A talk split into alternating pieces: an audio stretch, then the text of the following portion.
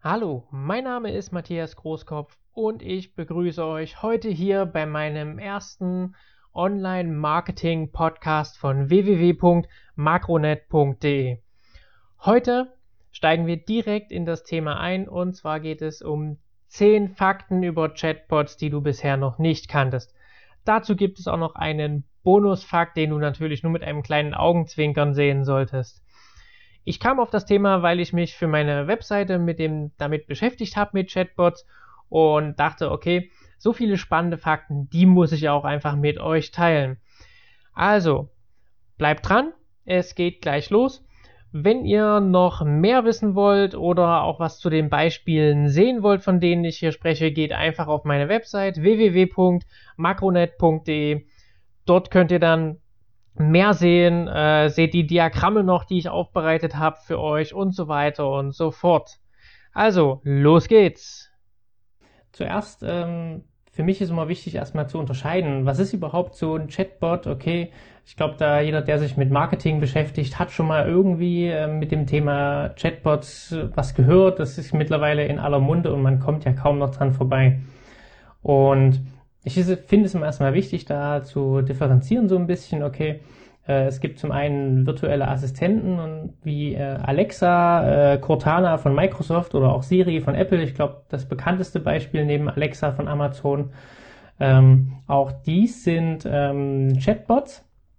Das darf man immer äh, nicht vergessen, die nicht ganz als Chatbot in Erscheinung treten, also nicht als reiner, ähm, ja, wo ich jetzt wie eine Messenger-App schreibe oder sowas, aber auch die äh, gehen sozusagen mit dir eine Konversation und führen ein Gespräch mit dir und das sind also auch Chatbots, die teilweise sogar schon sehr, sehr weit sind. Das heißt, durch äh, Machine Learning und Artificial Intelligence lernen diese Bots immer mehr, immer mehr. Also je mehr Leute die benutzen, desto intelligenter werden die. Und desto mehr können die auch und deswegen auf alle Fälle ein ganz interessantes Thema. Das andere sind ähm, klassische Messenger-Apps. Da fällt natürlich jedem sofort äh, Facebook Messenger ein. Es gibt natürlich noch ein paar andere, ähm, Slack, WeChat, äh, WhatsApp, äh, ganz bekannt in Deutschland. Das sind die klassischen Messenger-App. Und darum soll es auch heute ein bisschen gehen. Also es geht um die Chatbots, die man für diese Messenger erstellen kann.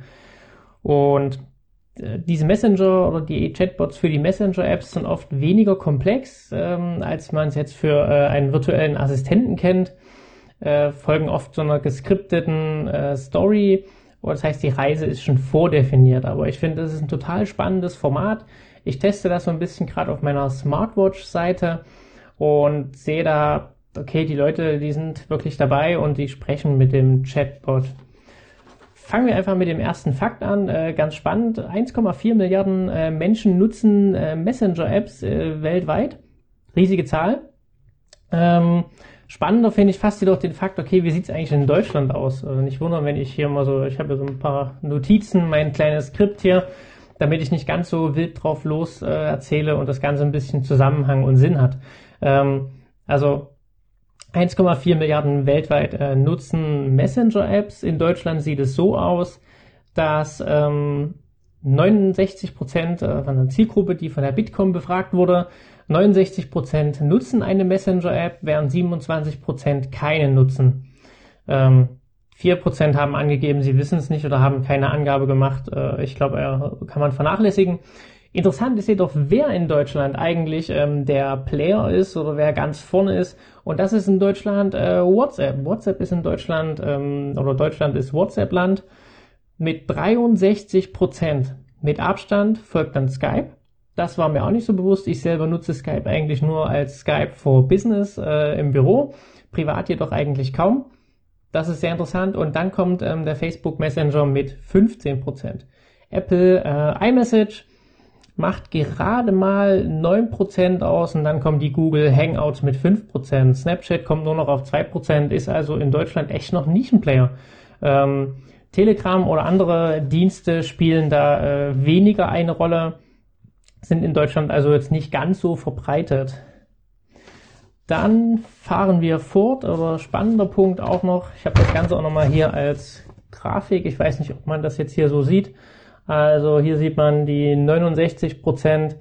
Das sind die Leute, die die äh, Messenger nutzen und der fette Balken hier oben, das sind die ganzen WhatsApp-Nutzer Nutzer in Deutschland. Dann kommt Skype, dann kommt der Facebook Messenger und dann der ganze Rest. Also sehr, sehr spannend. Genau, so, zweiter Fakt. Äh, Menschen sind bereit, mit äh, einem Chatbot zu sprechen.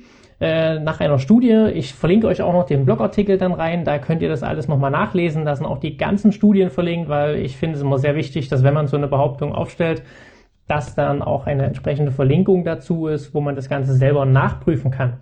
Nach einer Studie von Mindshare würden 66, äh, 63 Prozent aller Befragten es in Erwägung zu ziehen, mit einem Chatbot zu schreiben, um mit einem Unternehmen in Kontakt zu treten. Ähm, finde ich sehr interessant, auch äh, dieser Fakt, weil viele ja sagen, hey, naja, so Chatbots, das ist in Deutschland jetzt noch nicht so verbreitet und die Leute wollen auch nicht, die Leute wollen mit Menschen sprechen oder sowas. Aber die Studie hat gezeigt, wenn der Chatbot was kann, wenn der dem Menschen weiterhilft, dann sind die Menschen bereit, mit einem Chatbot zu sprechen und dann ist es auch kein Problem für sie, dass da halt ein Chatbot mit ihnen schreibt oder ein Mensch. Das ist wirklich am Ende egal. Der Fakt 3 ist, ähm, dass Menschen bereit sind äh, oder möchten auch mit einem Einzelhändler via Chat in äh, Kontakt treten.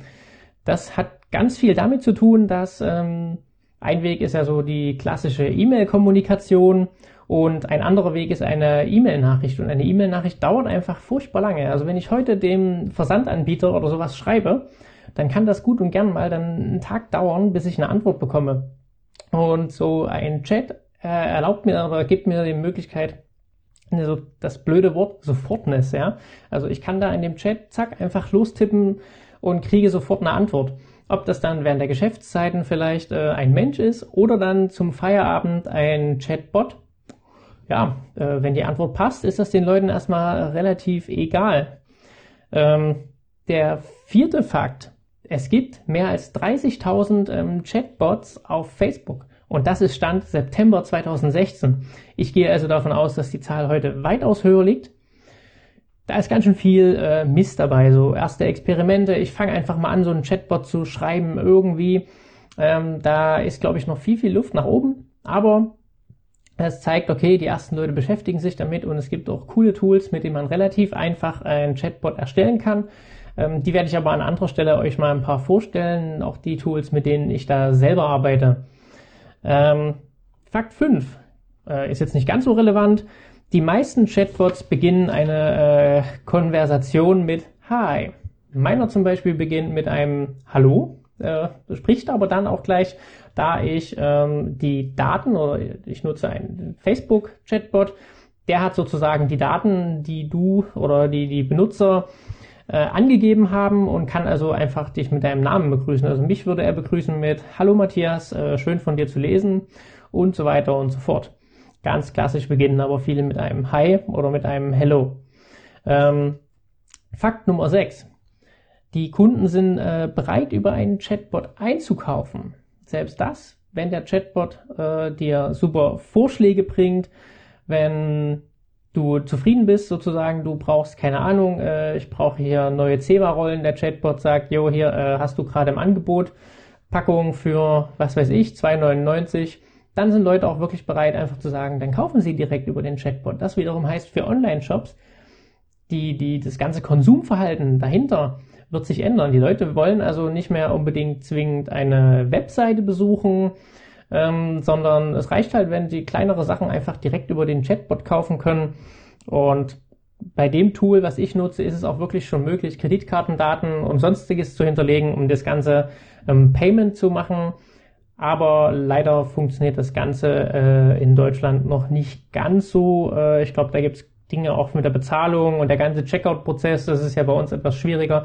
In den Vereinigten Staaten gibt es da durchaus schon Lösungen, wo das Ganze funktioniert. Ähm, für die, die jetzt vielleicht gerade im Livestream dazugekommen sind, sich hier live reinschalten, mein Name ist Matthias Großkopf. Ich erzähle euch heute ein bisschen was über Chatbots, zehn Fakten, die du noch nicht über Chatbots wusstest. Dazu gibt es noch einen kleinen Bonusfakt mit einem Augenzwinkern. Ähm, wir sind jetzt bei Fakt 6 angekommen. Es gibt dazu auch noch einen Blogartikel von mir, den werde ich hier unten auch nochmal verlinken, so dass wenn du sagst, ah, ich mag mir das jetzt hier nicht anhören, dein Gelaber, ich mag es einfach lesen, kein Ding. Oder du hörst dir den Stream nach und nach an und vielleicht gibt das Ganze auch nochmal als Podcast dann im Nachhinein aufbereitet. Fakt Nummer 7. Menschen mögen keine unfähigen Chatbots. Wer hätte es gedacht? Wahnsinn. Ähm, Leute mögen nicht, äh, dass so ein Chatbot unfähig ist, kann ich durchaus nachvollziehen. Ähm, ich muss ehrlich dazu sagen, ich hatte meinen Chatbot gebaut und das war ganz cool, funktionierte alles. Äh, den werde ich nochmal in einem anderen Stream vorstellen. Da muss ich noch eine passende Videokonstellation finden, wie ich das ganz cool machen kann, weil bis jetzt kann ich Dinge hier nur so in die Kamera zeigen und habe das noch nicht ganz so raus, wie ich da meinen Bildschirm optimalerweise zeigen kann. Aber kommt noch. Kunden mögen keine unfähigen Chatbots. Meiner hatte da auch so ein kleines Problem. Äh, ist ja so ein Chatbot, der mit einer Logik funktioniert, ähm, die sozusagen ein paar Dinge abfragt. Da geht es um Smartwatches und wenn der Kunde dann fertig ist, kriegt er eine Auswahl. Und ich hatte eine Logikvariante einfach nicht bedacht. Und das wiederum bedeutete am Ende, der Kunde hat all, seine, hat all die Fragen oder war fertig mit dem Chatbot, bekam aber keine Antwort. Und da ist es ganz wichtig, dass man da eigentlich ständig ähm, prüft, was macht mein Chatbot, was beantwortet der eigentlich, ähm, sind Kunden irgendwo hängen geblieben, sich gerade am Anfang die Konversationen anguckt und dann halt wirklich äh, dann irgendwie darauf reagiert, um das dann später beheben zu können und den Chatbot zu optimieren. Denn 73 Prozent ähm, würden einen Chatbot nicht wieder nutzen, wenn das äh, Erlebnis nicht zufriedenstellend war, was ich finde schon relativ viele sind. Und da kann man sich sehr, sehr leicht Kunden verprellen, weil sie erwarten von dem Chatbot in der Unterhaltung äh, ähnlich intelligent zu sein, wie als würden sie mit einem Mensch sprechen. Und das geht relativ schnell, dass ein Chatbot da halt äh, nicht adäquat reagiert und zack, passt nicht mehr und der Kunde hat keine Lust mehr. So, Fakt Nummer 8 Kunden erwarten Vorschläge von einem Chatbot, ja. Äh, Finde ich ganz krass. Ähm, zum Beispiel, ja, weil eigentlich was mein Smartwatch-Chatbot im Endeffekt macht, ist, äh, der Kunde gibt so, beantwortet ein paar Fragen und kriegt dann die optimale Smartwatch vorgeschlagen von meinem Chatbot.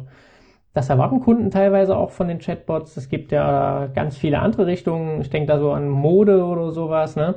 okay, ich brauche heute einen, keine Ahnung, Anzug für heute Abend, ich möchte ausgehen, ich brauche ein Hemd, was weiß ich, Schuhe und dann erwarten sie, dass der Chatbot dann aber auch halt ihnen Vorschläge bringt und nicht einfach nur direkt auf eine Seite weiterleitet oder sowas.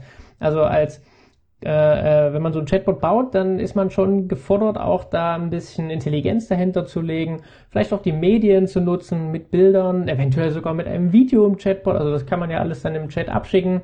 Das funktioniert finde ich wirklich relativ cool, erwarten die Leute auch davon. Jetzt kommen wir zu Fakt Nummer 9. Das ist ein absolut wichtiger meines Erachtens. Und zwar besagt dieser, du sollst zwischen äh, einem Chatbot und einem Menschen trennen. Ähm, jeder von uns findet es, glaube ich, gruselig, äh, wenn er sich irgendwie mit jemandem unterhält und dann feststellt, das war ja gar nicht die Person, sondern das war jetzt irgendwie so ein Chatbot-Roboter, was weiß ich was. Ähm, und der Großteil, 75 Prozent aller Nutzer, möchten wirklich wissen, ob sie mit einem Chatbot oder einem Menschen sprechen. Und ich mache das ganz einfach am Anfang. Direkt, wenn mein Chatbot sich vorstellt, dann stellt er sich in dem Sinne wirklich vor und sage, hallo lieber Matthias, ich bin der Chatbot von smartwatch-test.biz und ich führe dich jetzt hier weiter durch die Unterhaltung. Aber ich sage, hey, ich bin ein Chatbot, ich bin kein Mensch. Und das ist wirklich wichtig, liebe Leute. Ähm, versucht gar nicht, äh, das irgendwie äh, zu, zu spielen, als wärt ihr jetzt ein Mensch oder sowas. Macht das gar nicht. Das kommt wirklich gar nicht gut an bei den Leuten. Und stattdessen äh, bitte unbedingt klar trennen zwischen Chatbot und Mensch, weil Chatbots sind oft noch nicht so intelligent. Das heißt, ich stelle ihm eine unsinnige Frage, vielleicht auch eine ironische Frage und du wirst feststellen, hey, der Chatbot, der reagiert nicht wie ein Mensch, sondern er reagiert stumpf so, wie er programmiert wurde. Vielleicht wie sein bisschen Artificial Intelligence ihm irgendwie vorgibt. Das heißt, er sucht nach bestimmten Schlagwörtern innerhalb des Textes, den du eingegeben hast und reagiert darauf. Ähm, wir haben das dann mal getestet bei meinem Smartwatch-Bot. Relativ einfach. Da hat man eine äh, Smartwatch mit SIM-Karte gesucht und er hat sozusagen nur auf das Keyword Smartwatch reagiert da habe ich ihm halt irgendwann mal mitgegeben, wenn das Keyword kommt in dem Chat, dann musst du so und so reagieren. und er hat völlig äh, nutzlos und sinnfrei agiert und das fällt den Menschen auf, das ist auch nicht schön und deswegen unbedingt zwischen Chatbot und Mensch trennen. Fakt Nummer 10. Jetzt wird es aber spannend, denn im Jahre 2029 werden Kunden kaum noch äh, zwischen Menschen und Chatbots unterscheiden können. Und zwar beschäftigen sich ja nun schon viele Unternehmen mit dem ganzen Thema Sprachverarbeitung. Äh, und da wird sozusagen angenommen, dass bis im Jahr 2029 der Unterschied nicht mehr hoch sein wird, so dass man dann ja nicht mehr klar trennen kann. Ich glaube, man sollte es trotzdem tun. Ähm, Menschen sagen jetzt, ja, pff, komm her, erzählen kann ja jeder, wenn der Tag lang ist. Glaube ich dir jetzt nicht. Dem möchte ich immer mitgeben, äh, diesmal bei Spiegel Online, glaube ich, sind es die klassischen Spielberichte von Fußballspielen. Relativ viele von diesen Spielberichten werden mittlerweile ähm, von Computern geschrieben. Sie werden nicht mehr von Menschen geschrieben. Ein Mensch füttert sozusagen den Computer nur noch mit Details. Ähm, wann ist welches Tor gefallen, wie, welche Mannschaft war besonders gut, welche Mannschaft war besonders schlecht. Ähm, gibt es sozusagen ein vordefiniertes System. Mit diesen Daten wird eigentlich nur noch der Computer gefüllt. Das Ganze läuft dann automatisiert und plumps fällt daraus ein perfekt wunderschön geschriebener Artikel raus. Man kann doch Tendenzen reinkennen. Man kann sagen, schreibt bitte etwas ironischer und sonst irgendwas. Und da ist schon relativ viel möglich. Und bis, im, bis in das Jahr 2029, zwölf Jahre von jetzt an, ähm, wird es sozusagen einen deutlichen Unterschied geben zwischen äh, oder keinen Unterschied mehr, entschuldigt bitte, äh, keinen Unterschied mehr geben zwischen Chatbots und Menschen oder der Unterschied wird marginal. So, jetzt sind wir fast am Ende angekommen. Ich habe noch einen klitzekleinen Bonusfakt, den du noch nicht kennst, und zwar, oder den du nicht kennen wirst wahrscheinlich. Äh, Menschen in China lieben Chatbots. Okay, klingt erstmal komisch. Ähm, viele Studien, die ich in dem Blogartikel benutze, okay, kommen aus den Vereinigten Staaten und das ist immer das, wo man sagt, okay, das ganze Thema kommt aus den Vereinigten Staaten, aber äh, in China gibt es äh, einen Bot, der heißt, oh Gott, ich versuche es am besten gar nicht erst auszusprechen, also Xiaois oder sowas und ist eines der beliebtesten Bots überhaupt dort und bereits im September 2016 hatte dieser Bot 40 Millionen Nutzer. Ähm, ich habe dann auch in meinem Artikel die offizielle Webseite verlinkt. Ähm, der Bot macht eigentlich relativ wenig. Äh, es ist nicht gar nicht so ein funktioneller Bot, wie man sich das vorstellt, mit dem ich jetzt was Tolles machen kann, Taxi kommen lassen, Airbnb, Hotelbuchung, was weiß ich was, sondern äh, er merkt sich einfach, er chattet einfach locker mit seinem Besitzer und ist da in der Lage, so ein bisschen auf seine Vorlieben zu reagieren. Er kann auf die Stimmung reagieren, gibt dann lustige, flapsige Kommentare. Aber es ist jetzt gar nicht so, dass wo ich sage, hey, das ist der super Chatbot oder sowas. Aber ähm, da sind uns die Chinesen doch ein ganzes Stück voraus. Gebaut wurde das Ganze übrigens oder dieser Bot von ähm, Microsoft in China. Und ich habe auch nochmal einen Test zu diesem Bot äh, dann auch verlinkt. Äh, ganz spannend. Ich finde es ein bisschen gruselig, denn der Bot hat die Persönlichkeit äh, eines 17-jährigen heranwachsenden Mädchens. Ich sage, okay, das ist nun wirklich creepy, dass da gerade die Leute diesen Bot wirklich lieben. Also sie sagen dann teilweise, ich chatte lieber mit dem Bot als mit irgendjemandem anderes. Ähm, ich glaube, Microsoft nutzt die Chance und lernt mit dem Bot sehr viel über Datenverarbeitung. Aber aus der, der soziologischen Sicht oder so muss ich sagen, finde ich das wirklich ein bisschen, ja, mir wäre jetzt unwohl, wenn ich wüsste, ich chatte hier mit so einem Bot, der jetzt mir aber nicht einfach nur sagt, hey, was du heute Abend für Schuhe anziehen kannst oder sowas, sondern der mir halt wirklich sagt, ja, Matthias, heute war ein schöner Tag, oder? Ne? Super. War ein bisschen kalt draußen, was hast du Schönes gemacht? Also der wirklich vorgibt, menschliche Interaktionen mit mir durchzuführen, nicht einfach äh, ähm, Interaktionen, die ich jetzt klassisch ja auch mit einer Website führen würde vielleicht. Also, das finde ich ein bisschen gruselig, aber ihr könnt mir sagen, okay, was ist jetzt eure Meinung dazu? Wie seht ihr das ganze Thema? Ähm, ja, da, also da bin ich so ein bisschen sage, okay, das würde ich jetzt nicht haben wollen. So, damit sind wir auch schon am Ende angekommen. Ich hoffe, euch hat es gefallen. Ihr fandet diesen ersten Podcast von mir total spannend, konntet super viele Informationen mitnehmen. Mich würde natürlich auch brennend interessieren, okay, was ist eigentlich eure Meinung über Chatbots? Seid ihr schon mal mit diesen irgendwo in Kontakt gewesen? Findet ihr die doof? Findet ihr die total cool? Lasst mich das wissen. Ähm, kommentiert fleißig, ihr findet mich auch äh, auf Facebook, auf Twitter etc. Geht dazu einfach auf meine Webseite www.magronet.de. Dort habt ihr dann die Verlinkung zu all meinen sozialen Netzwerken, findet auch nochmal diesen Podcast mit den Links dazu etc., mit Quellenangaben, mit allem drum und dran. Ähm, könnt dort auch nochmal eure Kommentare sozusagen hinterlassen und den Beitrag natürlich fleißig in alle eure sozialen Netzwerke teilen, weil das wäre nämlich total super und damit helft ihr mir wirklich weiter. Wenn ihr diesen Podcast bei iTunes hört, dann lasst mir eine positive Bewertung da. Damit helft ihr mir natürlich auch super gut weiter und zeigt anderen Leuten, da gibt es einen spannenden neuen Podcast und gebt ihnen die Chance, auch diesen tollen Content zu finden. Das war's von mir. Seid gespannt auf den nächsten Podcast.